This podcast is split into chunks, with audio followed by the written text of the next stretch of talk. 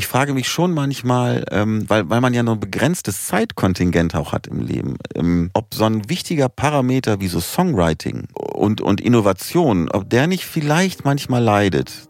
Einfach, weil man heutzutage mit viel mehr Sachen beschäftigt ist, als jetzt nur in seinen Kopf zu hören und zu gucken, wie ist denn die Musik und wie ist, was mache ich denn, was will ich denn, wo will ich anders sein, was inspiriert mich und so. Mann, alles was geil war, was Wellen in der Musik waren, was uns so, das waren immer Sachen, die waren zwischen den Stühlen, die waren anders. Das war neu und, und verstörend im, im Idealfall. Hey und herzlich willkommen zu drei Fragen von Elvis. Meinem Podcast und inneren Kompass, den mir mein damals sechsjähriger Sohn Elvis schenkte, als er mir eines Morgens diese drei Fragen unangekündigt auf einen Zettel schrieb. Das machst du gerne. Was kannst du gut und was findest du cool? Darüber möchte ich mit Menschen sprechen, die auf dem Weg sind. Ihren Platz, Sinn und ihr Warum im Leben bereits gefunden, sich beruflich und persönlich vielleicht schon mehrfach neu erfunden haben oder gerade mittendrin sind. Was treibt sie an und gibt ihnen Sinn in einer Welt, deren Wertesystem gerade ein längst überfälliges Update erfährt? Und wie und wo finden wir eigentlich diesen Menschen, der wir schon immer sein wollten? Heute treffe ich Peter Keller, Seit über 15 Jahren ist er als Produzent, Songwriter und Gitarrist mitverantwortlich für quasi alles, was Peter Maffay auf Tonträger und die großen Bühnen bringt. Etliche Nummer 1 Alben, goldene und Platin-Schallplatten sowie der Echo als bester Produzent säumen dabei einen Weg, der durch eine Menge Fleiß, Durchhaltevermögen und sich selber treu bleiben gekennzeichnet ist. Während dieser Zeit haben wir immer mal wieder zusammengearbeitet, uns aus den Augen verloren, wieder getroffen und ich habe Peter vor kurzem in seinem wunderbaren, ganz schön imposanten und sehr inspirierenden neuen Tonstudio besucht. Was in gewisser Weise auch symbolisiert, wie ich Peter Keller immer verstanden habe. Die große Geste, das klassische Musikgeschäft, aber in den richtigen Momenten auch ganz viel Reflexion und einen ehrlichen Blick nach innen, den er mir in diesem schönen Gespräch im Januar 2021 gewährt. Peter Keller, in Hamburg, Jan Löchel in der Provinz. So war das schon immer. Aber weißt du was? Hm. Wo ich dich zum ersten Mal gesehen habe. Jetzt krieg ich Angst. Nee, jetzt kommt's. Weißt es auch. Bielefeld. In Bielefeld? Ja. Wo? Ich ging auf ein Konzert von meinem Helden. Immer noch mein Held. Nils Frevert. In Bielefeld spielte Nils Frevert.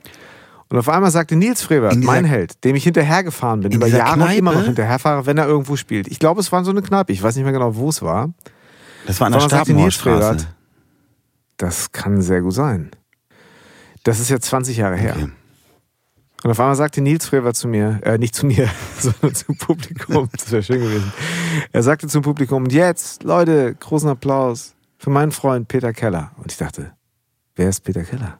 Und warum darf Peter Keller mit meinem Helden jetzt Gitarre spielen? So, und ich spielte zu zweit ganz schön viele Lieder. Und da habe ich dich zum ersten Mal gesehen. Oh mein Gott. Jetzt pass auf, jetzt erzähle ich dir meine Geschichte dazu. Okay, jetzt kommt's. Ich, ähm, ich bin Nils Frevert jetzt nicht hinterhergefahren, aber ich habe dem versucht aufzulungern hier in Hamburg. Ehrlich? Ich wusste ungefähr so die Kneipen, wo der, wo der abhing damals. Der, der hatte nach Nationalgalerie dieses Album mit Doppelgänger gemacht. Du, du musst ja, zu Hause sein und so. Also ja. absolute ja. Oberbibel. Und ich wollte den, ähm, wollte den immer kennenlernen und hab den dann irgendwann kennengelernt. Und dann äh, fanden auch Freunde den toll. Und dann habe ich in Bielefeld irgendwie Mama besucht und dann hieß es ja Nils Freber Spiel. Haben wir uns Tickets gekauft. Das war wirklich so eine Kneipe. Ja, genau. Und ich weiß, ich kann mich gar nicht mehr erinnern, aber und dann sag ich, ich weiß noch, ich werde das nie vergessen, bitte begrüßen, er ist ein Kind dieser Stadt, sagte er. Peter Keller. Und dann durfte ich spielen. Und meine Gitarre war so verstimmt und ich war so aufgeregt, ich habe so geschwitzt und ich war so unfassbar schlecht, dass ich mich geschämt habe. Nee. Ich fand's im Nachhinein, ich war, aber ich war so glücklich mit Nils Freer. Es gibt auch Fotos, wo wir dann da noch rumsitzen und so, weil der Typ wirklich, ja. ähm, also diese Sachen, die der damals gemacht hat, das ist für mich die absolute Tim Lorenz Schlagzeug alles alles richtig gemacht, ja. einfach absolute Bibel. Ja, besser ging's. Also bei mir kam das schon von Nationalgalerie. Da bin ich damals mit meinem Kumpel Phil Friedrichs wirklich irgendwie, wir hatten beide unser erstes Auto und einen schönen Kassetten rein und dann zum Gig gefahren irgendwie. Äh, jeder eine Flasche Cola Light und dann fuhren wir irgendwie nach Oberhausen und wo auch immer die spielten. Und das ging natürlich bei Nils früher weiter. Jetzt muss ich aber einmal kurz fragen. Also als ich euch da gesehen habe, hatte ich das Gefühl, ihr seid dicke Buddies. Ihr arbeitet jetzt gerade zusammen. Äh, und so kam das für mich rüber.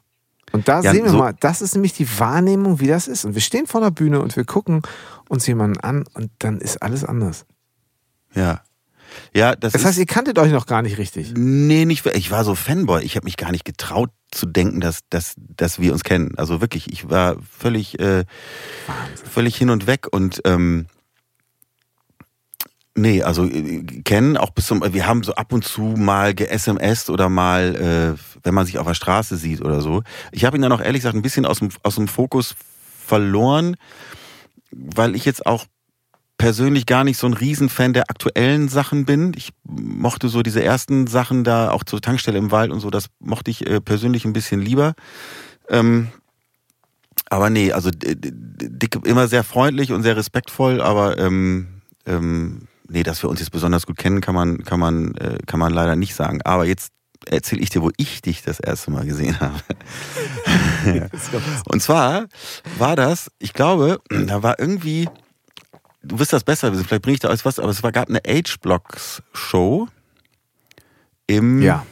war das damals Grünspan oder war das Freiheit? Nee. Das weiß ich nicht. Jedenfalls im. Hieß das nicht Mandarin? Mandarin-Casino? Ja, nee, aber im Anschluss. Heißt das nicht jetzt? Hat, hat Henning genau. dann so als Prinz verkleidet die Show war im Docks. Party Die Show war im Docks also. und danach gab es die Aftershow-Party im Mandarin. So, und da saßt du dann auf der Bühne und hast ihm quasi, hast ihm quasi die Show gestohlen, sage ich einfach. Nee, aber ich habe, ja, das sage ich dir jetzt mal, nee, aber unstatt, du nimmst das ja immer so ungern an, aber da weiß ich noch, da habe ich, da habe ich gedacht, wie selbstverständlich und easy und locker kann man bitte auf einer Bühne sitzen und Gitarre spielen und dabei einfach so charmant grinsen. Ähm, das fand ich sehr beeindruckend. Ich bin nachher rumgelaufen und habe die Leute gefragt, wer ist, wer war dieser Typ, wieso kenne ich den nicht und so.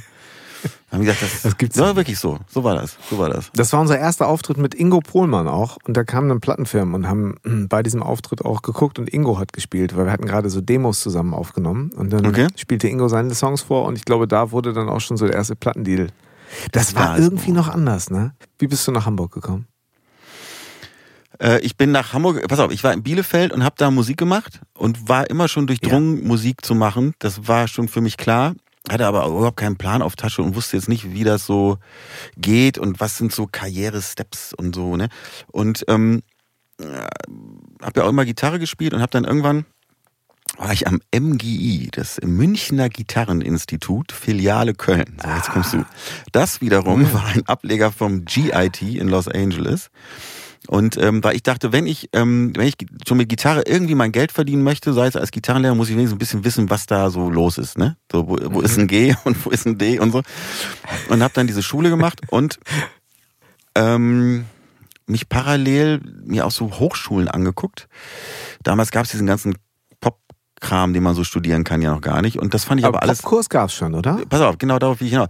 Es gab dann, ah, gab dann schon, schon ähm, konnte man überall so was war das, Jazz und Pop studieren, ne? glaube ich, in Hannover und Köln. Und dann musste man aber auch da irgendwie Jazz und Bebop immer machen und da hatte ich keinen Bock drauf und ich dachte, ich muss doch jetzt nicht, um Gitarrenlehrer zu werden, irgendwie einen Jazz, also Bebop-Aufnahmeprüfung spielen. Das wollte alles nicht in meinen Kopf und lief da so gefrustet in Köln rum und da sagte damals einer von den Kollegen da, du musst dich in Hamburg beim Kontaktstudiengang für Popularmusik bewerben, beim Popkurs. Ich so, was muss man da machen? So, ne, so Bebop geschädigt, so muss ich da jetzt, nee, kannst, gehst du einfach hin, ja, und spielst denen was vor. Und wenn die dich gut finden, dann nehmen die dich. Dachte ich, geil, das ist genau, genau mein Ding. Und bin Anfang dann da, 2000er war das, oder? Sag, sag, lass, lass uns kurz einordnen. Das war 1995. Es war 1995 oder 96. 95. So. Und ähm, dann habe ich mich das, mir das besorgt, mir zuschicken lassen, irgendwie wahrscheinlich ein Thermopapierfax da geschickt. und ähm, dann haben die mir, ähm, dann habe ich mich da beworben, Demokassette äh, bestimmt, und dann durfte ich da vorspielen, ganz aufgeregt auch wieder. Äh, ein riesen Effektboard von Peter Weihe lag da rum und ich war so aufgeregt, dass ich das Wawa mit dem Volumenpedal verwechselt habe beim Gitarrensolo und die Gitarre immer wegging und hektisch so ganz elend.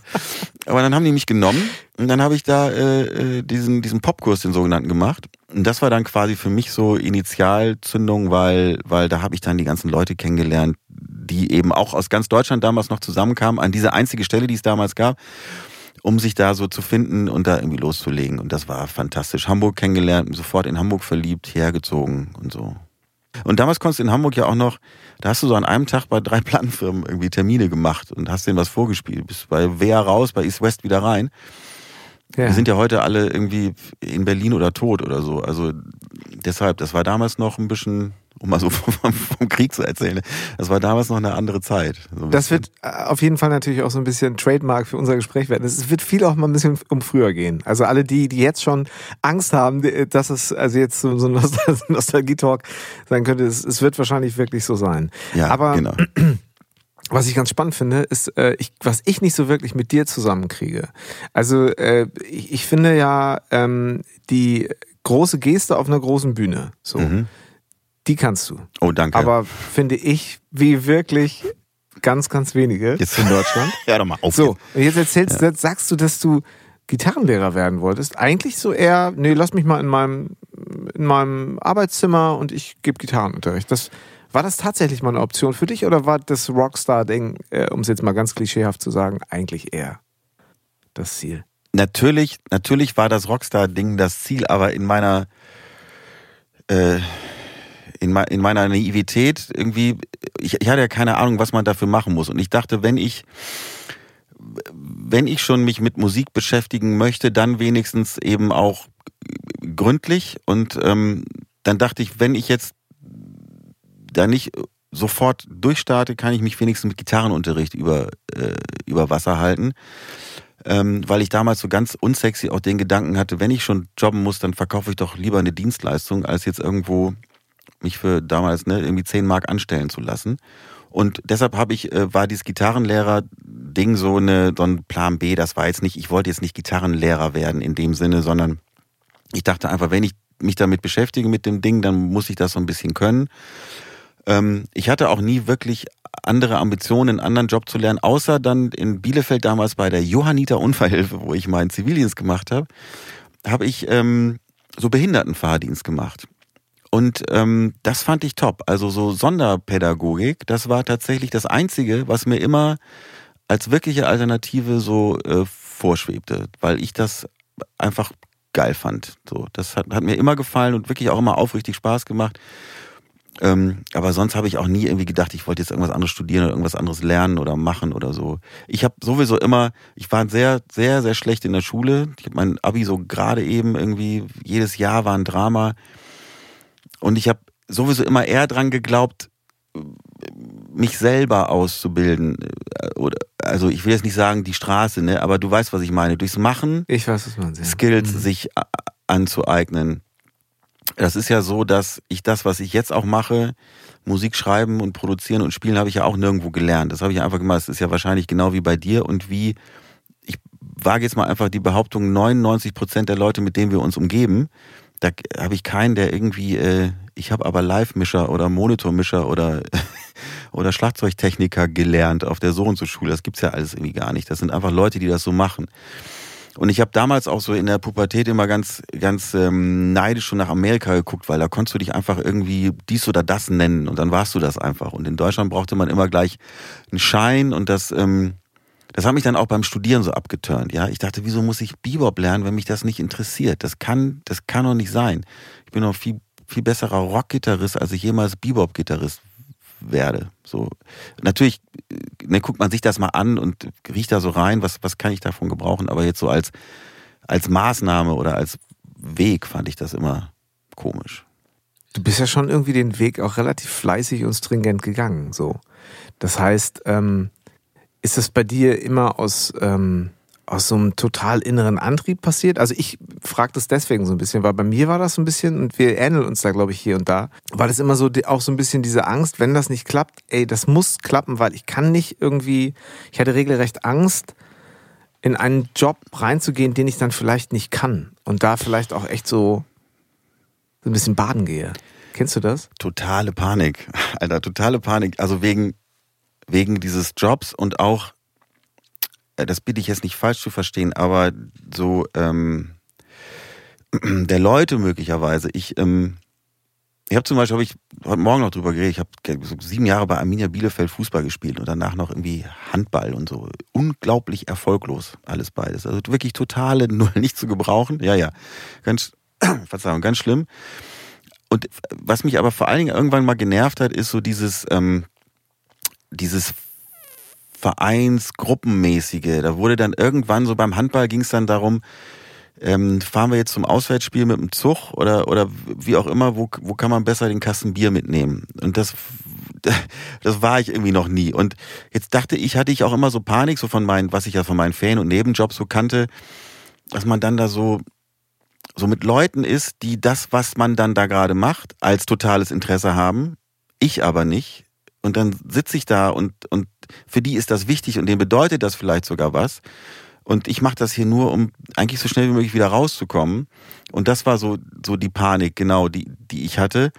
Ähm, und mich hat auch, und das ist, ist eigentlich bis heute so, mich, mich hat auch nie wirklich was anderes interessiert. Ich, ich höre unglaublich gerne, ich, ich spiele unglaublich gerne, ich liebe Musik, also wirklich ähm, über, über das Maß hinaus, dass man da sogar sich jeden Tag darüber Gedanken macht, brauche ich dir nicht erzählen, sondern das ist mein Leben, also wie man das so schön sagt. Und da gab's ähm, keine Alternative. Und daraus hast du recht, entsprang also ein, ein totaler Fleiß, ein absoluter Fleiß und eine Dedication, was jetzt nicht bedeutet, ähm, dass das gleich zum Erfolg geführt hat. so, also das darf man jetzt nicht, äh, das, das darf man jetzt auch, nicht das wäre zu einfach. Das wäre zu einfach, genau. Aber ähm, brav Gas gegeben und sich den Arsch aufgerissen und immer, immer gemacht und geschrieben und probiert und abgelehnt worden und Erfolge gehabt und so. Ganz normal. Ich würde das. Was war so dein erstes Ticket, so wo du sagen würdest, okay, jetzt war, da ging es ein bisschen in die richtige Richtung? Ähm, als ich nach, nach, äh, nach dem Popkurs bin ich nach Hamburg gekommen und direkt im ersten Jahr bin ich bei einer Band eingestiegen, Motorsheep hießen die damals. Ah, Da haben wir im, mich. im Logo gespielt und da direkt beim, bei dem, also, oder wir haben den John Lennon Talent Award gewonnen. Das war damals so ein, so ein Förderpreis von der Itzehoer Versicherung.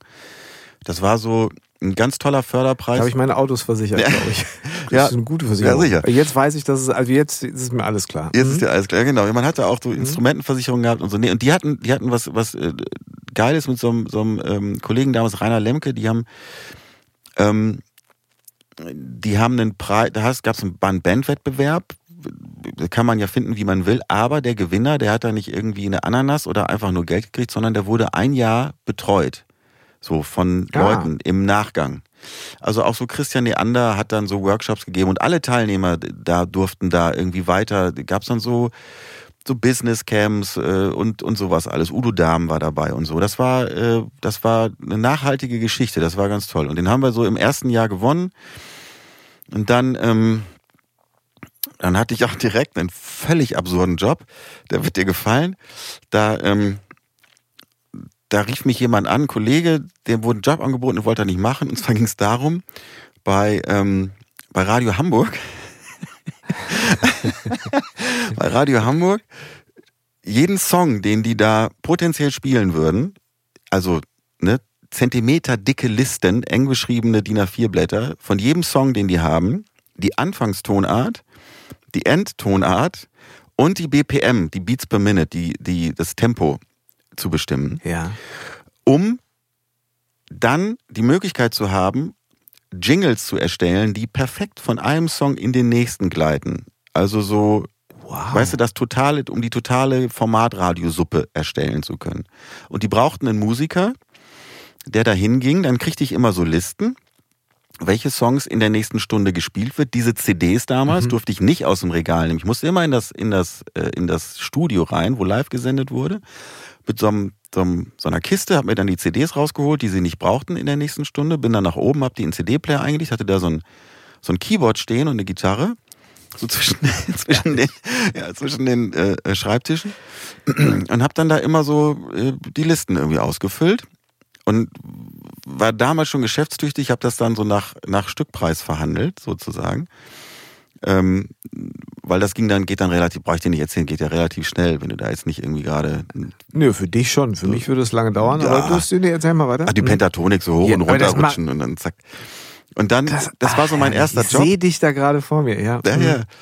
Und da muss ich auch kurz was erzählen, das, das habe ich auch noch nie erzählt. Ähm, das war dann tatsächlich so, also wenn wir über Karriere und so sprechen ne, und, und Schritte und Entscheidungen für was, gab es da auch eine, eine Entscheidung gegen was. Und zwar waren wir da äh, eine ganz lustige Runde und da wurde auch immer Mittagspause und dann hat man irgendwie einen Witz erzählt und irgendwie war so albern und irgendwie von meiner Stimme und meiner Attitude habe ich die an irgendjemand erinnert, der da damals gerade abgehauen war.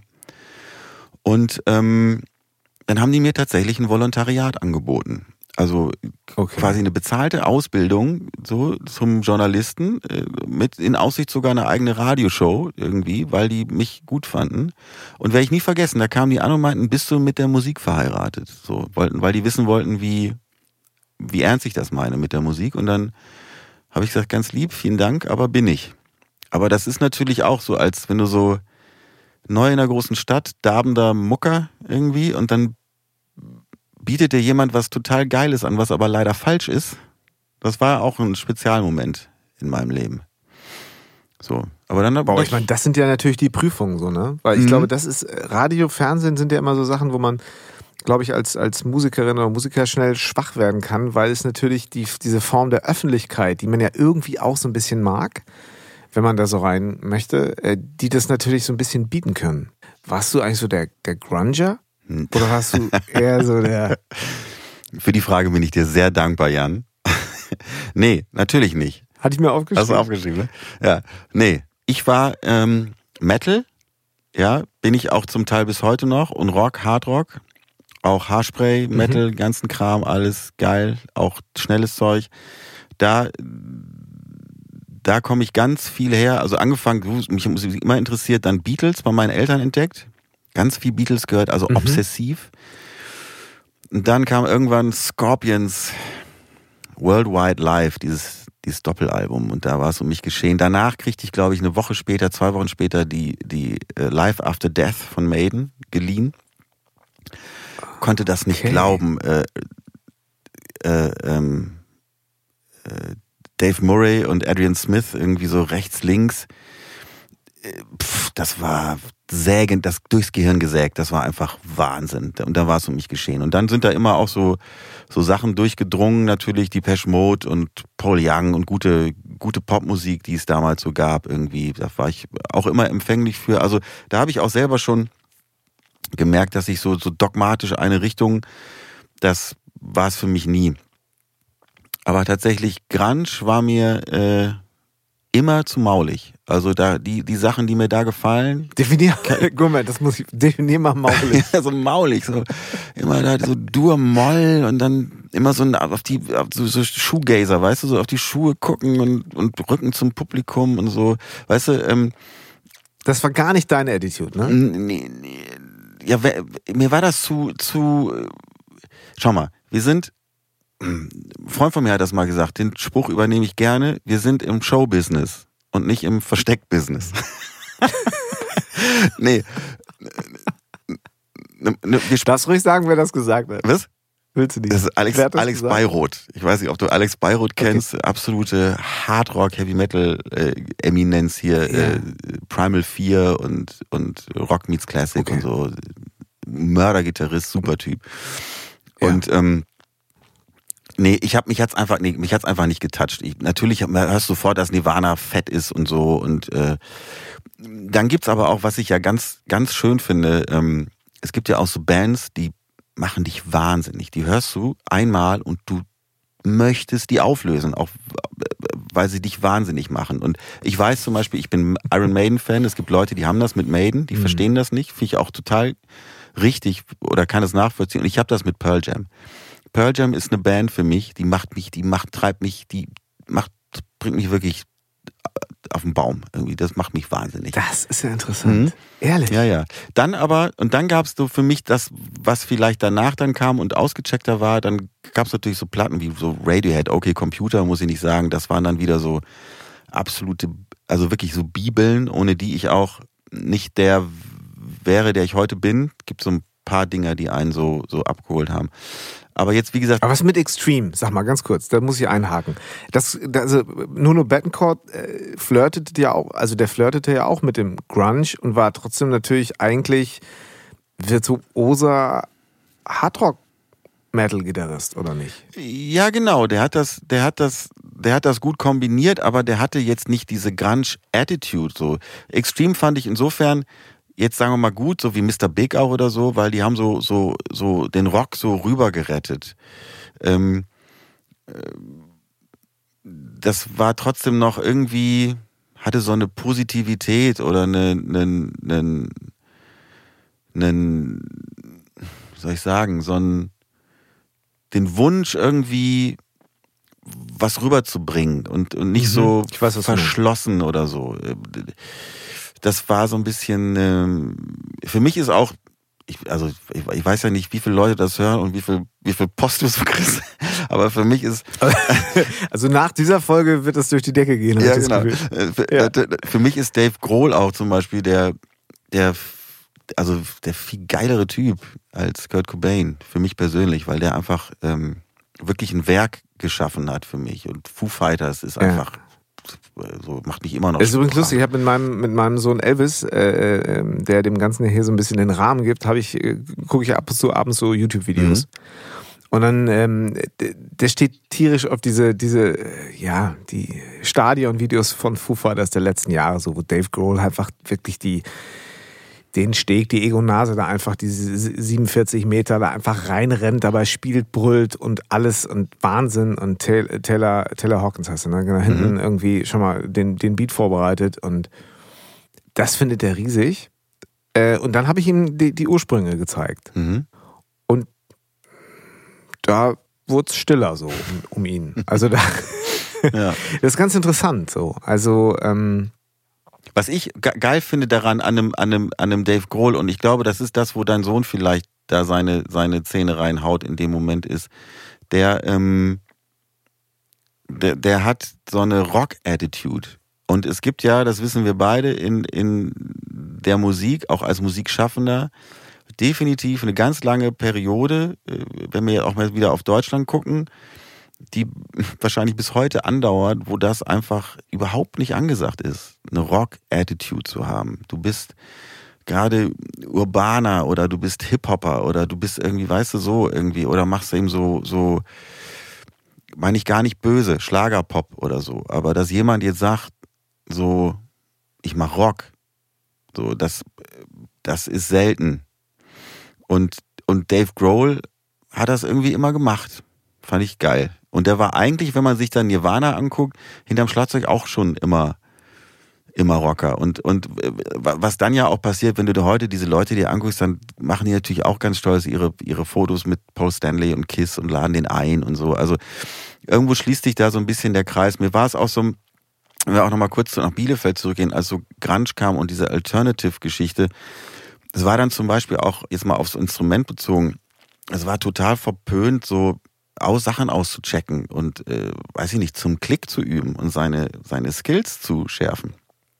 Hat man einfach nicht gemacht damals. Und ich fand das beschissen, weil ich, ich wollte ja Gitarrist sein und wollte eine gewisse gewisses Werkzeug auch am Start haben und und mhm. ähm, auch Handwerk so ne ja finde ich weil ich wollte ja auch überleben und ich wollte nicht nur jetzt irgendwie so so drei Jahre so eine Mode mitmachen sondern ich wollte ja irgendwie weißt du also weiß ich nicht, ein Maler weiß ja auch, wie er so eine Wand streicht. Und ich weiß halt, wie ich so einen Song auf einer Gitarre zu spielen habe, irgendwie, damit das ja. hoffentlich keinen stört. So, also, ähm, und das, so, und deshalb, und das war bei, bei Grunge immer so ein bisschen, das habe ich nicht so, vielleicht habe ich es auch einfach nicht geschnallt, irgendwie so. Das was ich ganz interessant finde, und deswegen habe ich mich auch so auf das Gespräch gefreut und äh, freue mich auch immer, wenn wir mal zwischendurch mal telefonieren, dieses sich über Jahre so abgleichen und zu merken, wo, wo stehe ich eigentlich und wo habe ich das Ganze mal angefangen und äh, spinne ich jetzt oder habe ich da irgendwie noch, habe ich da noch eine Relevanz oder muss ich mir noch mal was ganz anderes äh, überlegen? ähm, für mich natürlich auch so ein bisschen dieses Symbol, dieses, was kann ich eigentlich gut? Ja. Und äh, muss das jetzt ein Handwerk sein oder kann das, ist das vielleicht so eine Geisteshaltung, Mindset, sagt man, glaube ich, heute? Ähm, was ich natürlich irgendwo so ein bisschen anpassen kann an eine Zeit, aber am Ende des Tages immer so einer, einem Kern treu bleibt. Mhm.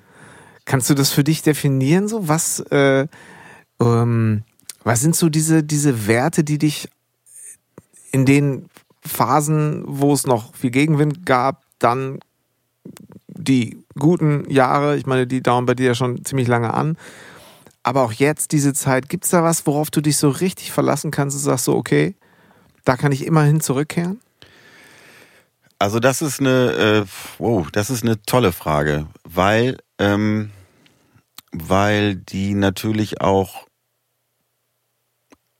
also vor der, in, in die heutige Zeit totale Relevanz hat, weil genau das äh, frage wahrscheinlich nicht nur ich äh, mich täglich so und ähm, Mhm. wir sind ja schwer, äh, schwer unter Feuer, wenn du so willst gerade. Also und vielleicht mal so von von zwei Seiten. Einmal natürlich offensichtlich, wir reden jetzt quasi äh, Mitte Januar über Corona, was natürlich äh, wahrscheinlich auch noch ein paar Wochen so richtig richtig tough wird und äh, also vielleicht auch ein paar Monate noch. Und ähm, ich merke bei, bei mir und auch bei vielen Leuten aus meinem Umfeld tatsächlich, dass das ähm, also ganz schön schwer fällt im Moment, weil wie letztes Jahr um diese Zeit, also gut, da, aber wir jetzt mal vom März sprechen oder so, da war das neu, im, im, im besten Fall vielleicht sogar spannend. Was, was muss ich jetzt machen? Wie muss ich mich drauf einstellen und so? Und jetzt merke ich, so langsam wird's, wird's zäh. So, das ist das eine. Und das andere ist, ähm, was ja auch manchmal, wenn wir so eben eben äh, telefonieren, dass man sich ja schon fragt, was ist denn, was ist denn mein Geschäftsmodell? Also jetzt mal ganz doof gefragt, wo, wie verdiene ich denn in der Zukunft mein Geld, wenn die Leute keine Platten mehr kaufen, sondern wenn nur noch gestreamt wird? Und ich irgendwie mit den 0,002 Cent pro Stream, die ich mir mit acht Leuten teilen darf, irgendwie, wie ich da versuche, irgendwie äh, klarzukommen. Wie, wie soll ich denn meine, meine Miete, meine Krankenversicherung, meine Altersvorsorge und, und, und, und so. Und ähm, deshalb hast du recht, muss man sich da, muss man sich da anpassen, das Mindset. Und was ich, was ich glaube, was ein Skill von mir ist, ist, ähm, oder was ich gut kann, im weitesten Sinne kann ich gut Musik entstehen lassen. So, ich kann Mhm. Musik kreieren, ob ich die jetzt schreibe oder ob mir jemand einen Song zeigt und sagt, da stimmt was nicht oder ich habe so ein Ding, da kann ich mich drauf verlassen. Ich höre was und das geht, ähm, geht sofort eine Lampe an. Ich weiß sofort, was zu tun ist. Also ob das dann jetzt richtig ist oder die Leute geil finden, aber ich bin in den seltensten Fällen wirklich ratlos. Das habe ich zum Glück. Ähm, Ja. und ich habe, das hatte ich auch immer ein, zum Glück, ein unfassbares Durchhaltevermögen. Also ich ähm, Okay. bin ein ganz zäher Hund. Also das, das dauert, bis man mich klein kriegt irgendwie. Und ähm, Die Bielefelder, die das sind ist so. die, die Westfalen. Die Ostwestfalen. Ja, Nee, das, das ist das. Und dann ähm, das zusammen, glaube ich, äh, lässt mich dann positiv in die Zukunft gucken. Aber ähm, es ist schon so, du hast eben so, das hast du so lustig gesagt, von wegen, äh, also alle, die Angst haben, dass das so eine his- historische Sendung wird, die werden recht haben. Wenn man, ich will auch überhaupt, wirklich überhaupt nicht, ne, früher war alles besser und so, aber wenn man Ja. sich das mal überlegt, ähm, wie damals auch, oder andersrum, wenn ich mich, wenn ich mir überlege, ich würde jetzt eine Band machen. Ich bin jetzt irgendwie, äh, ne, weiß ich nicht, mit meinen Jungs irgendwie in einer Garage, Jungs und Mädels äh, und Spiele und Probe. Wie, wie ist denn da meine, wie ist denn da meine, was ist denn da meine Perspektive? Wie soll das gehen? Kriege ich heute bei einer Plattenfirma noch irgendwie ein Budget, um ein Demo zu machen oder k- kriegst du sogar noch ein Budget für eine Platte oder irgendwas? Und selbst wir, Ich würde vielleicht sogar ganz provokant sagen, was ist der Traum? ja, Weil ich würde schon, das ist ein bisschen romantisch, also ich, wenn wir zurückdenken, dann natürlich ist es auch mal ein bisschen verklärt, aber ich habe es auch echt hinterfragt und ich hatte schon so einen Traum und ich wüsste nicht, ob ich den jetzt kompatibel in die 30 Jahre später nochmal so äh, kompatibel kriegen würde. Kennst du Ja. das? Ja, ja, da hast du recht. Ich meine, die, die, dieser, dieser erste Moment, wo man da quasi ins Wasser gesprungen ist, da hast du natürlich recht, da hat jetzt keiner an Demo-Budget oder an Album-Budget gedacht, sondern da dachtest du einfach nur, ich will irgendwie Rockmusik auf meiner Gitarre spielen oder so. Und noch davor in, in der Schule, die erste Schülerband, da, da war ich war einfach zu, zu untalentiert und zu blöd für Fußball. Also wollte ich irgendwie, äh, wollte ich irgendwie Gitarre spielen, damit die, weil ich glaube auch die Mädels das toll fanden und so. Und dann weiß ich noch, gab es eine Phase, da war man dann total interessant, wenn man in einer Band gespielt hat in der Schule. Ja, ja, absolut. Und dann gab's Das eine Phase- Da, da hatten wir eine gute, da hatten wir auch wirklich, da sind wir in eine gute Zeit geraten damals in den Gute 90ern. Zeit, genau. Das stimmt, ja. Ähm, und dann war das aber auch irgendwann, äh, war das dann auch irgendwie, wie du, du, du hast keinen, du hast keinen Planspieler. Also ich weiß noch, dass ich mal irgendwann äh, einen Gitarrenschüler hatte, der dann zu mir kam und meinte, er würde jetzt ähm, seine letzte Stunde, er würde seine Gitarre verkaufen, um sich irgendwie einen Technics zu kaufen und so. Also das war dann, das weiß ich auch. So, da merktest du auch so. Nee, aber na klar, man wollte irgendwie, ja, du sagst das eben so Rockstar, klar war, ging es um Rockstar sein, aber äh, eben mit der Musik, klar komme ich den ganzen Tag einfach nur mit Musik beschäftigen. So, das war, das war der Traum. Und das kannst du, also ich- heute gar nicht mehr so, weil ich, weil ich ja auch Unternehmer bin, ne, mit meinem, ich habe ein Mhm. Tonstudio und muss eben einfach auch Sachen ranholen und Sachen fertig machen. Und ähm, jetzt gerade sitze ich hier und bin völlig eingegraben mit meinem Zeug, weil ich endlich mal meine Kellerplatte fertig mache und, und 30 Songs gefunden habe, an denen ich gerade parallel arbeite. Das ist herrlich, weil draußen aber auch gerade Ja. die Welt still steht. Ähm, Gute Zeit dafür, Gute- natürlich wirklich, im Anführungsstrichen. Ja, das ja, muss man in- auch mal sagen. ja. Also bei dem Mhm. ganzen Gemotze und dem, dem Blues, den man so schiebt, das ist gerade fantastisch. Ähm, aber wie gesagt, man, ich bin ja auch inzwischen Unternehmer und wenn du jetzt mal überlegst, du bist jetzt, bist jetzt vielleicht äh, junges Talent oder so, dann musst du auch Social Media Manager sein, also dein eigener mit zumindest mal und so. Äh, Ne, du musst dein Instagram pflegen und äh, den ganzen Kram. Das ist alles, alles richtig und wichtig, aber also wir haben uns damals, weiß ich nicht, vier, fünf Mal die Woche im Proberaum getroffen und haben versucht, Songs zu schreiben. Äh, Tonnen davon. Und ähm, deshalb sind die, sind die Herausforderungen natürlich heutzutage äh, ganz andere. Jetzt bin ich auch zuversichtlich, dass das so eine Generation schafft und sich, sich da adaptiert, aber ich, ich frage mich schon manchmal, ähm, weil, weil man ja nur ein begrenztes Zeitkontingent auch hat im Leben, ähm, ob so ein wichtiger, wichtiger Parameter wie so Songwriting ähm, Mhm. und, und Innovation, ob, ob der nicht vielleicht manchmal leidet.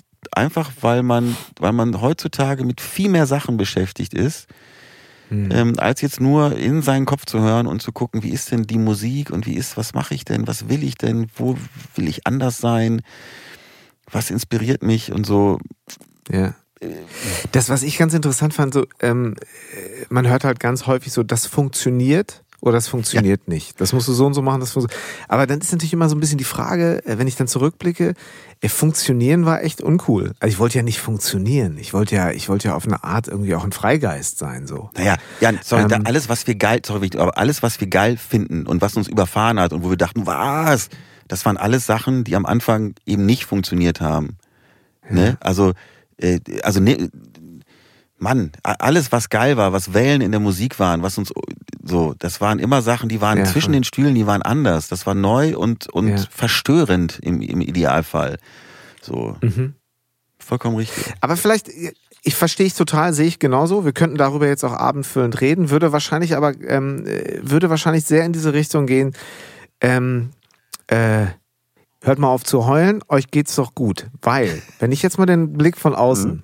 drauf, so, äh, du, du weißt, wie ich das meine. Mhm. Ich mache jetzt mal so ein bisschen klischeehaft, denke ich mir, okay, Peter Keller hat sich gerade ein unglaubliches Studio gebaut. Gemeinsam mit Tillmann, Ilse, ihr habt euch ein, ja, wie soll ich sagen, ähm, für die heutige Zeit völlig überdimensioniertes.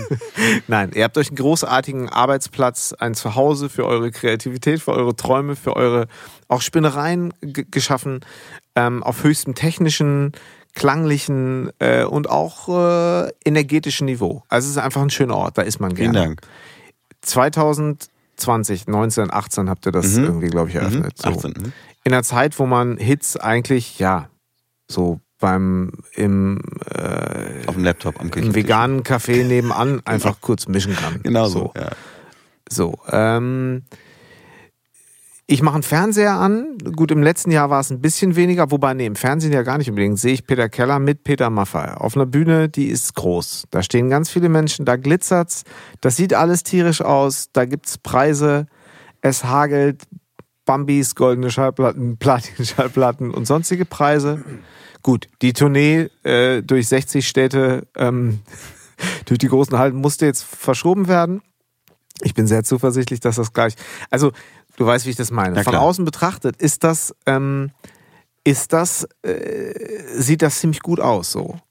Und jetzt kommt so, ein, äh, kommt so eine Phase und es kommen auch so ein bisschen diese, diese Zweifel. Ähm, Thema Eigenverantwortung. Ich finde trotzdem, dass du sehr eigenverantwortlich umgehst. Und das tun heute, glaube ich, die Leute, die, die, die, die gerade von der Popakademie kommen und sagen, ja, ich habe das jetzt so mir zurechtgelegt und ich bin mein eigener Social Media Manager und ich ziehe das jetzt so durch. Ich übernehme verdammt mal die Verantwortung für mich. Ist das nicht einfach nur so eine neue, ist das nicht die neue, der neue Weg? Also ganz bestimmt, weil es ja nur so heutzutage äh, funktioniert. Ich prangere das auch gar nicht an. Mein Gedanke war eher, dass ich, um das nochmal kurz, kurz darauf zurückzukommen, dass ich mich frage, wie ich beschäftige mich ja auch mit, also ne, mit aktueller Popmusik, wie wir alle, und dass ich mich einfach frage, ist es möglich, bei all dem, was man heutzutage so betreiben muss, ähm,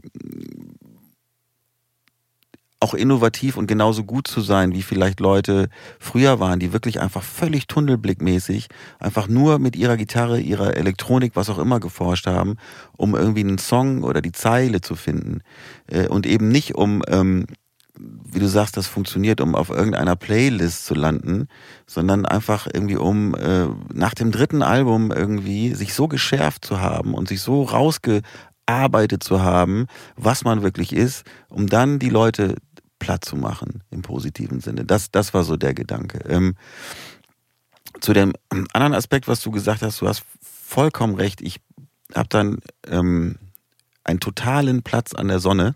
Das ist ist mir vollkommen klar, den ich aber, das möchte ich auch sagen, quasi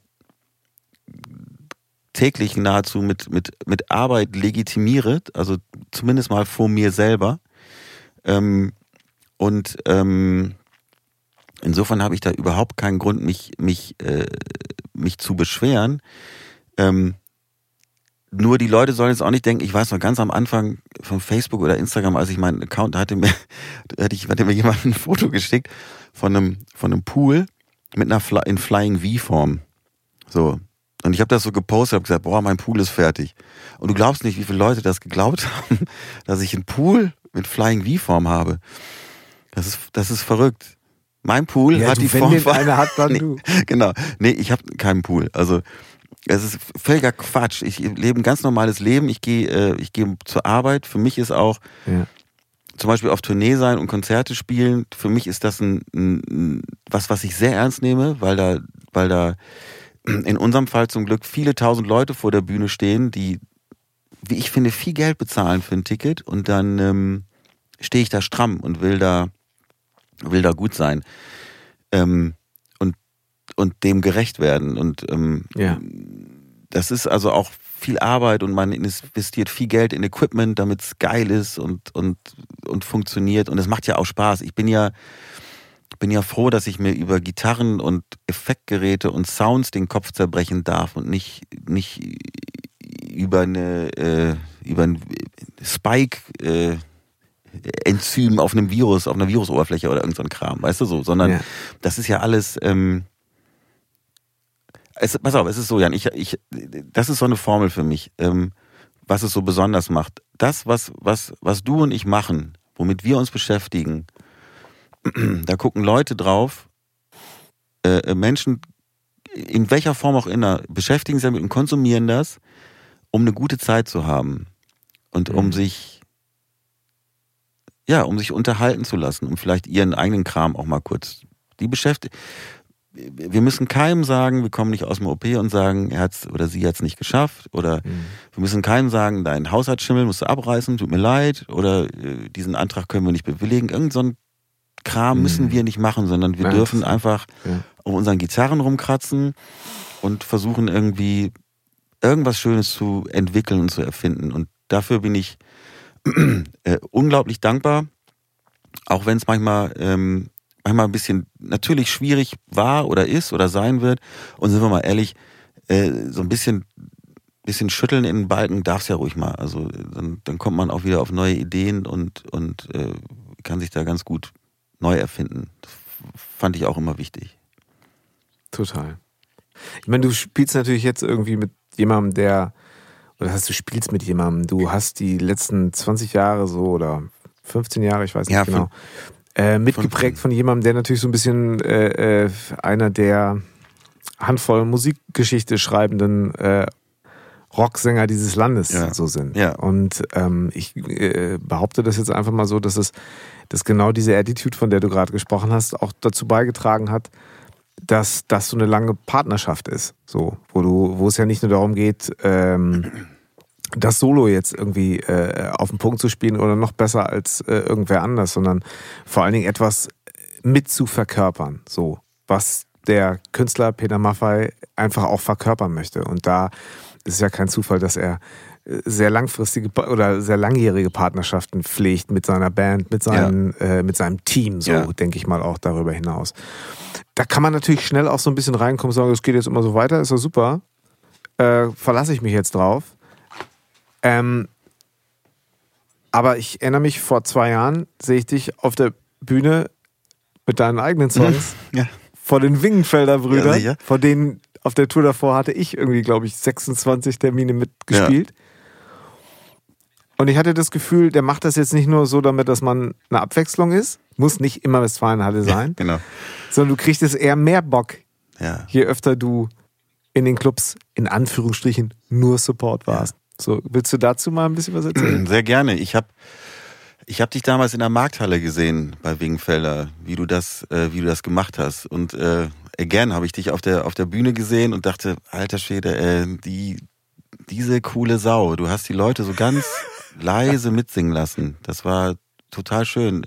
Und das war, äh, du hattest auch, ich habe das ja alles, äh, also um jetzt mal kurz techy zu werden, ich habe das alles, was du da machst, habe ich ja alles nachgebaut und geklaut. Ich habe mir auch diesen, äh, diesen noch diesen Piezo, diese Piezo Boombox da oben die Höhen runter, ich so bum bum bum und so.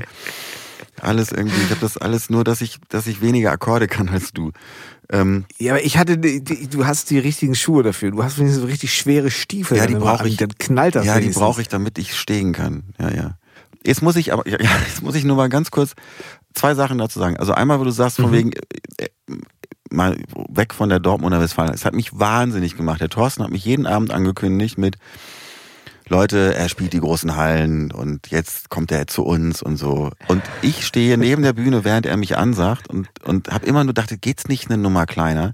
Weil ich stehe da irgendwie, ich kack mir in die Hose vor Schiss, weil ich musste gleich alleine meiner Gitarre raus und da stehen irgendwie weiß ich nicht, ob es jetzt 200 Leute oder wie in Hannover irgendwie 1100 mhm. sind oder so. Ich bin ganz verdammt nochmal alleine. Keiner kennt mich, ja. keiner hat Bock drauf, keiner kennt einen Song. Okay. Nee, so, aber, mhm. weißt du, äh, und ähm, ich weiß was und dann und dann macht er so auf, also das habe ich noch nie gedacht. Ich will da kurz den einen Gedanken zu Peter noch äh, äh, äh, kurz weiterführen oder zu Ende führen. Ähm, es ist tatsächlich so, wir wir sind da glaube ich eine ganz gute Symbiose, weil ich mich auch wirklich ich respektiere ihn sehr und stelle mich da gerne in den Dienst dieser Sache und versuche einfach zu helfen, so gut ich kann. Ja. Ähm, er ist der Typ auf dem Plakat, um den es geht und ohne den auch gar nichts geht. Und ich kann da nur im Hintergrund äh, unterstützend äh, äh tätig sein. Und das bin ich seit 16 Jahren wirklich gerne, richtig gerne. Und du hast recht, ja, wir waren auch jetzt nicht unerfolgreich äh, in der letzten Zeit und ähm, es macht auch unfassbar Spaß ihn auch äh, zu fordern und von ihm gefordert zu werden. Der ist, äh, ist unglaublich ja. demanding. So, das, das ist das eine Ding. Jetzt stehe ich da aber alleine, spiele meine Songs, meine Texte, meine Kompositionen, ohne irgend, wirklich ohne irgendein ähm, Zugeständnis. Ähm, mir ist es, weiß egal, wie lang die Songs sind, wann die Hook kommt, ob die Payoff-Line jetzt. Ob die kommt. ob die kommt, genau. genau. So, ähm, weil, weil das war einfach meine einzige Bedingung an mich ist, es muss mir gefallen. Ich muss das, Ja. ich muss dabei die Augen zumachen können und das singen können. Und da hast du vollkommen recht, aus, aus der anfänglichen Angst, nachdem die Jungs mir das hatten, mir das mich gefragt, ich habe mir dann Bedenkzeit ausgebeten, bis ich dann irgendwann mal dachte, mal, bist du eigentlich bescheuert, da träumst du von. Ja, also mit mit deiner Musik mal loszuziehen. Ähm, ich hatte ja meine Band Keller, weißt du, f- äh, nach Motorsheep. Klar. Äh, deshalb, äh, ich, ich war ja Sänger und Komponist und Zentrum von seiner Band, bevor ich dann eben Ja. wegen Erfolglosigkeit Sideman wurde. Und äh, auf einmal stehst du da und dann, dann spielst du äh, so deine Songs und auf einmal geht's ähm, eben nicht mehr um den Glitzer und die Preise. Und wir müssen Platz eins sein und den Echo und wir müssen Tickets verkaufen sonst und dies Mhm. und das, sondern du spielst einfach die Musik und da gibt's Leute, Ja. die klatschen danach und freuen sich und kaufen sich danach einen USB-Stick, wo deine fünf Songs drauf sind. Ey, das war so, Herr, darf ich das ganz kurz erzählen? Im Jofel, ich komme Backstage nach dem Soundcheck vorm Gig und da kommt jemand, der hatte, und du sagst, ah, danke, danke, super, und reicht dir so eine Plastiktüte. Und ich sag, was ist das denn jetzt irgendwie? Schön ein paar Dosen Bier drin. Oder? so, äh, nee, da waren dann einfach mal so 60 USB-Sticks drin, die du dann irgendwie schnell, so, ah, muss ich ganz schnell eben schnell überspielen. Genau. Und dann zack, die, zack, dein, dein, deine EP auf die USB-Sticks überspielt, damit am Merchstand was los war. Absolut. So. Und es ist auch, äh, wenn du sagst von außen, hast du eben auch mal gesagt, ist das natürlich ein totaler Unterschied, aber es ist am Ende nichts anderes. Das ist ein Typ, der geht auf eine Bühne und der spielt seine Sachen.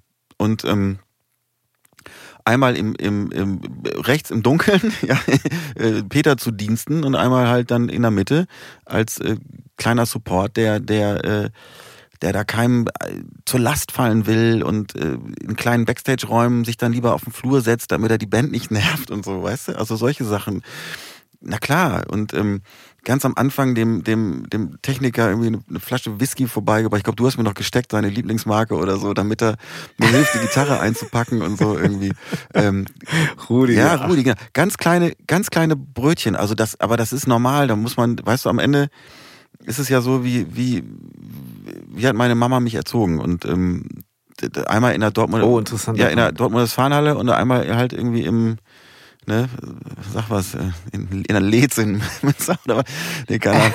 So, ähm, Genau. das, das ist dann egal. Äh, Und da sind wir dann auch beim Traum von eben, ne? Und beim, bei den Anfängen. Mhm. Das ist eigentlich nur, eigentlich nur möchte ich, eigentlich möchte ich das nur spielen. Und, und solange, solange äh, vor der Bühne äh, oder auf der Bühne nicht mehr Leute stehen als vor der Bühne, solange wird auch aufgetreten irgendwie.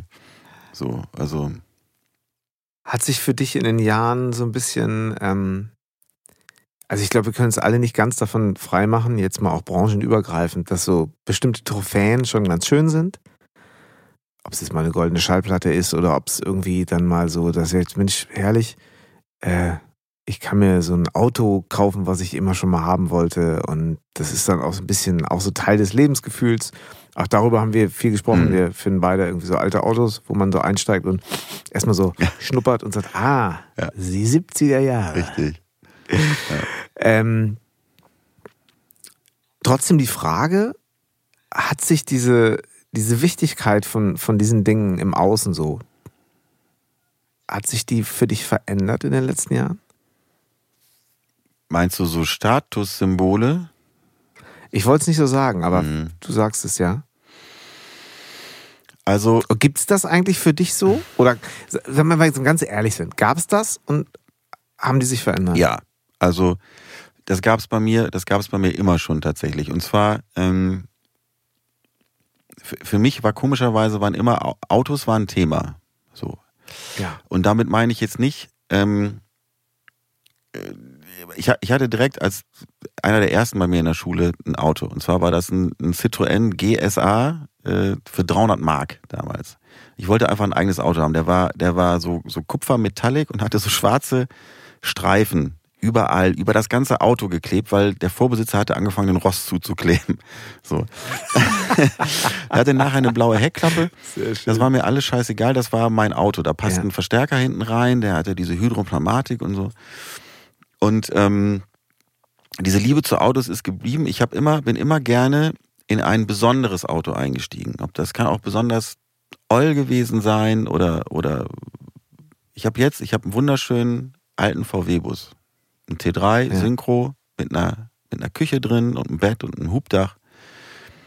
Und ähm, mit dem an den Strand fahren, das ist einfach ein Flash für mich. Und ähm, insofern ist das ja ein Statussymbol jetzt nicht eins. Ich habe jetzt, ich bin jetzt nicht, ich habe jetzt keine Rolex oder so, ne? Und du hast eben auf das Studio, Aber hat sich das nicht vielleicht allgemein auch verändert? Also um das jetzt vielleicht auch so, weißt du, in den 90ern wärst du mit dem Synchrobus wahrscheinlich statussymbolmäßig nicht ganz so weit gekommen. Und jetzt ist es eine Form, wie du sagst, losfahren, autark sein. Ist das nicht so der, also der neue Luxus? Entschuldigung, ich habe zum Beispiel auch so eine kleine Akustikgitarre und mir so eine, so eine, äh, so eine Steinberger, weißt du, so ohne Kopfplatte und Buddy und so, die, die ist da so drin. ja, ja, klar, damit ich da so irgendwie äh, rum, rummachen kann. Ein bisschen gniedeln. Genau, kannst, ja, oder? sicher, sicher. Und das Ding ist, klar, wenn man jetzt so dann im Berufsleben steht, wenn man das mal so nennt, dann wächst natürlich auch der, der Druck und, und alles und man will ja auch, dass das weitergeht und da werden wahrscheinlich dann so Sachen, wenn man sich einfach mal an den Strand stellen kann oder mit seinem Interface in den Wald, dann wird das äh, vielleicht immer wichtiger. So und vielleicht ist es, ist es am Ende, ist das das neue Statussymbol, dass man denkt, ich nehme mir die Zeit einfach oder so. Auf jeden Fall bin ich deutlich gelassener geworden, das habe ich schon gemerkt Ja, und schön. kann auch mehr mit, mit, mit mir und mit freier Zeit anfangen. Und wir haben das eben kurz angerissen, in dieser Corona und im, im Lockdown und ich sag's einfach an der Stelle nochmal, Leute reden immer vom zweiten Lockdown. Für uns Musiker ist immer noch der erste, erste Lockdown. An, pass auf, Bruder, an guten Tagen nennen wir ihn Rockdown, ist klar. so. Und, und die, diese, diese Ruhe und Auch das darf nur einer das darf, sagen. vielen Dank. Diese Ruhe und diese Klausur, in der man da jetzt ist und ähm, wirklich einfach nur in meinem Kopf und in, in meinen Festplatten zu wühlen, bis in die Nacht und hier äh, was aus mir rauszuquetschen, das ist einfach gerade wirklich wundervoll, wofür ich trotz dem ganzen Scheiß da draußen echt dankbar bin. Das sage ich einfach mal so. Kannst du gut alleine sein? Ja, Musst du sogar manchmal. ja, ich glaube, ich muss das auch manchmal. Ja. Ist das mehr geworden? Nee, ich glaube, das hat sich, das hat sich nicht verändert. Ich habe irgendwann mal festgestellt, so auf Tournee zum Beispiel, ähm, oder wenn wir eben nicht gerade zufällig Corona haben und, und mit Peter so im vollen Flug sind, ne, so Album, Tour und Tabaluga und Bumm und Fernsehshows und One-Off-Shows und so. Ich habe da manchmal so, wenn ich dann irgendwie meine Steuern mache, dann stelle ich fest, dass ich so das, ähm, das halbe Jahr wirklich in, äh, nicht zu Hause war. In Hotels oder irgendwie im, bei Peter im Studio war oder irgendwas auf Tournee und so. Und ähm, das ist alles okay, das, das kann ich alles gut. Tatsächlich ist es äh, bei mir manchmal diese nicht zu vermeidende Dichte an Leuten, die mich viel mehr stresst als jetzt das Spielen oder das lange Aufbleiben oder die stundenlangen Proben und die Haut, die von den Fingern Ja. kuppen so, ne? Und die Schultern von den Gitarrengurt. Das ist alles okay, aber manchmal so dieses, ich sitze dann auch mal echt in der Ecke beim Essen oder das ist schon, schon Klassiker, wenn, wenn Off-Day ist und man geht zusammen essen, dann ähm, mache ich auf Stube irgendwie Zimmerservice oder ähm, Mhm. weiß ich nicht, du kommst so, du kennst das auch, nach der Show kommst du rein und dann stehst du in der Lobby und dann sagen die, okay, komm, halbe Stunde Bar irgendwie und dann sagen, gucken die mich und sagen, ach so, Keller, du checkst noch E-Mails und kommst dann, ne? Ja, ja, genau. Das heißt, ich gehe dann hoch und dann schon Badewanne und irgendwie. Bleibst du ja, da ja, sicher, sicher. Nee, da habe ich dann aber gar nicht böse, aber dann habe ich gerne meine Ruhe einfach. Ja. Aber du bist ja auch Sternzeichen Löwe. Ne? Mhm. Auch das verbindet uns, ja. Wahnsinn. Und wir haben doch Hast du da, haben nie eine hast du da so eine gemacht. Affinität zu? So, so ein bisschen die, die genau. Hast du so alle astrologisch da so? Nee, wenn ich mich ehrlich bin, sowas und Religion und so, da bin ich nicht so. Ich auch nicht, aber es ist halt, das mit diesem Löwe-Ding ist ja immer so, weil ähm, mich faszinieren ja Menschen, die so, wo man immer so die Erwartung hat, komm, der haut jetzt gleich noch einen raus. Und so habe ich dich auch kennengelernt. Ich hatte vor dir immer so ein bisschen Angst. Ich, ähm, ich bin nicht besonders schlagfertig. So, Wie also mir würde Bitte? Was erzählst du denn Nee. da? Hör doch auf. Nee, nee, nee, nee. Du bist nee, nee, nee. Ich denke immer so. Also du, du hast es Jetzt komm. erfunden, ohne jetzt hör doch auf. Ich bin nicht besonders Wir können jetzt das schlagfertig, Gespräch hier mi, gerne mi, mi. Wirklich, was Nee, ist das nee, denn? nee, du, nee. bist, du bist der, der es drauf können das hat. Gespräch hier gerne abbrechen an dieser Stelle. Nee, ja, danke, Wahnsinn. dass es so wirkt. Wir haben uns doch auch ein paar Dinger schon geliefert. Äh, Genau. Nee, ich habe aber, das ist dann manchmal auch richtig doof. Dann müssen mir Leute da so richtig mir da mal Bescheid sagen. Ich kann auch, äh, ich kann auch dann tatsächlich in so eine Kerbe mich so eingrooven und dann, dann kommt das vor, dass, dass das schon gar nicht mehr lustig gefunden wird und ich bin aber immer noch so, ja, und dann so, sag mal, sag mal, gestern hättest du aber auch mal so, äh, die zwei Sprüche hättest du dir sparen können oder so. Das, das kommt äh, bei mir zum Glück selten, aber das kommt durchaus vor. Tatsächlich. Ja, okay. So. Aber ich bin jetzt überhaupt nicht, ich bin eher so, ich bin eigentlich eher ruhig. Also auch so dann in großen Gruppen oder so. Ich muss da jetzt gar nicht der Witzige und Laute sein und so. Ich, ähm, nee. Hast du so jemanden gehabt, äh, hast du so ein Role Model gehabt für deine, für dein Leben, für deine Karriere bis hierher? Kannst du das an irgendwas festmachen? Nee, so eine, nee, eine Person nicht. Kann ich nicht. Nee, mich haben so Aspekte immer fasziniert an, an Leuten. So, ich fand immer die, die Introvertiertheit und, und, und Knochigkeit so von John Lennon fand ich immer, äh, fand ich immer geil. Ähm, ich finde die, die, dies, künstlerische Jahr von einem Tom York finde ich einfach mega. Matthew Bellamy finde ich mit seinem Gitarren- und Techno- und Kompositionsapproach geil. Äh, Hemden bis zum Bauchnabel wie David Coverdale finde ich geil. Ähm, Nils Frevert in seiner verkopften Lyrik finde ich geil. Und dann Produzenten von Rick Rubin bis Bob Rock oder, oder so, wie Leute dann so Künstler aus der Reserve locken oder so. Solche Aspekte finde ich irgendwie. Aber jetzt so den einen, wo ich denke, das wäre so. Ich fand, ähm, finde zurzeit den, also das kann man jetzt vielschichtig, aber den Fokus von dem Lewis Hamilton unfassbar, wie der in der Formel 1 dominiert. Mhm. Corona oder nicht oder was auch immer.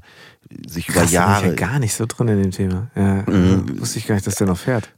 Ja, ja, ist gerade Weltmeister geworden und ist eben, äh, hält, die, hält die Latte ganz, ganz oben, äh, obwohl der jetzt, glaube ich, zum siebten Mal oder achten Mal, ähm, wo ja auch mal so eine, so eine Ermüdung eintreten könnte und so. Und ist da irgendwie, sowas finde ich, finde ich spannend. Ich fand äh, als Pubertierender immer, da habe ich nämlich neulich noch einen Post von jemandem gesehen, äh, Charles Bukowski, fand ich mega, wie der geschrieben hat. Aber wie der das Leben so, wie unverblümt er das Leben so beschrieben hat, fand ich immer, fand ich immer toll. Der hat mich so als, der hat der hat mich, glaube ich, so ein bisschen einfach so in dieser, dass man einfach manchmal mal so die Schultern zucken muss und die Beschissenheit der Dinge manchmal einfach so akzeptieren muss, wie sie sind. Das, da hat er mich schon geprägt. So. Also es ist irgendwie so ein, Das ist deine Form der Akzeptanz. Dein Apropos, machst du noch Yoga eigentlich? ich habe nie Yoga gemacht. Nein? Nee. Pilates? Nee, ich habe einmal eine Stunde Yoga gemacht und war, war immer so, war so bei, Das war dann die Stunde, die ich meinte. Ja, okay. Ja, Bei- bei- okay. Die Tanja Brenner hier aus Hamburg und die war dann immer so, Ja. ähm, wir machen jetzt das und das und dann hat sie immer so, Moment mal, dann ist sie immer, Keller, wir sind schon weiter, du musst jetzt so, und ich habe das also überhaupt nicht, überhaupt nicht gestaltet. Nee, ich mache so ein bisschen so, so Sport, habe einen, hab einen Trainer, der mit mir so ein bisschen macht, jogg ab und zu um die Alster und habe auch mal Kickboxen gemacht, das ist jetzt wegen Corona gerade schlecht, da möchte ich gerne wieder loslegen, wenn das mal wieder geht und man sich anspucken kann und so. Ähm, und bin ja sonst mit, dem- mit dem Bus auch durchaus am Kitesurfen. So, das sind so Ja, meine, ja, ja. meine Sportdinge. Aber jetzt Yoga und so, so ein Yogi bin ich, nee, bin ich nicht. Und wo bist du in 20 Jahren? Wo bin ich in 20 Jahren?